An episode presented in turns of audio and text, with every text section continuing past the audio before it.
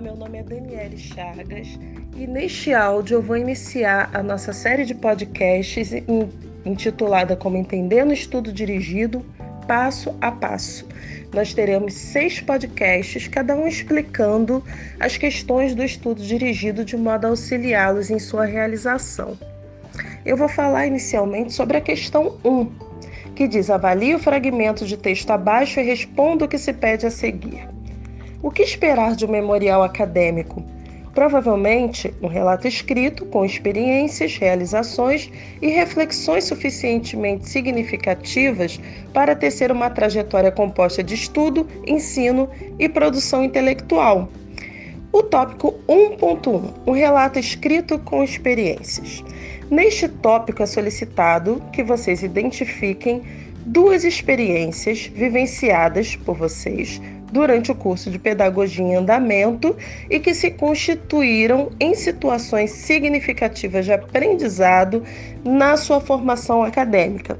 Então, primeiro é importante atentar para o fato de que são duas experiências, não basta narrar uma e essas experiências precisam ter sido vivenciadas durante o curso de pedagogia, então não é para trazer aquela situação que ocorreu na educação básica, no ensino fundamental ou no ensino médio, mas durante o curso de pedagogia, que está em andamento, e essas situações devem ter se constituído em situações significativas de aprendizado, ou seja, elas devem ter sido situações que impactaram a formação acadêmica.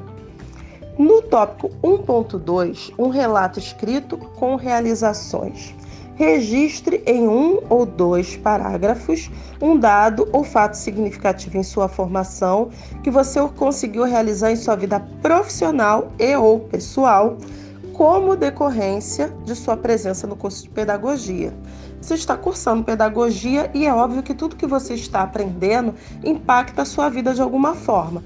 Então, neste tópico, o que é solicitado é que você redija um parágrafo, pelo menos, e dois no máximo, relatando um desses fatos, que com certeza foram muitos significativos, que de alguma forma tenha afetado a sua vida pessoal ou afetado a sua vida profissional em decorrência das experiências vividas no curso de pedagogia.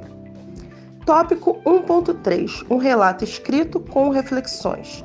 Primeiro, explique em dois parágrafos a sua opção pela graduação em pedagogia e o porquê da modalidade EAD. Essa questão é bem autoexplicativa, né?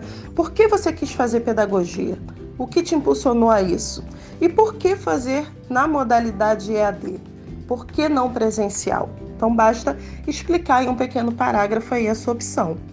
E por último, faça pelo menos uma antecipação de realização pretendida após o término do seu curso de pedagogia. Nós sempre temos objetivos, não é verdade? E esse curso de pedagogia, ele dá instrumentalização para que vocês possam realizar vários objetivos. Então relate aí um objetivo, pelo menos nessa opção, que você deseja é, realizar com base em tudo que você está aprendendo. Tudo bem? Muito obrigada pela atenção de vocês. No próximo, nós vamos falar sobre a questão 2, então estejam atentos à série de podcasts e tenham bastante atenção a observar essas orientações na hora de responder as questões do seu estudo dirigido. Um abraço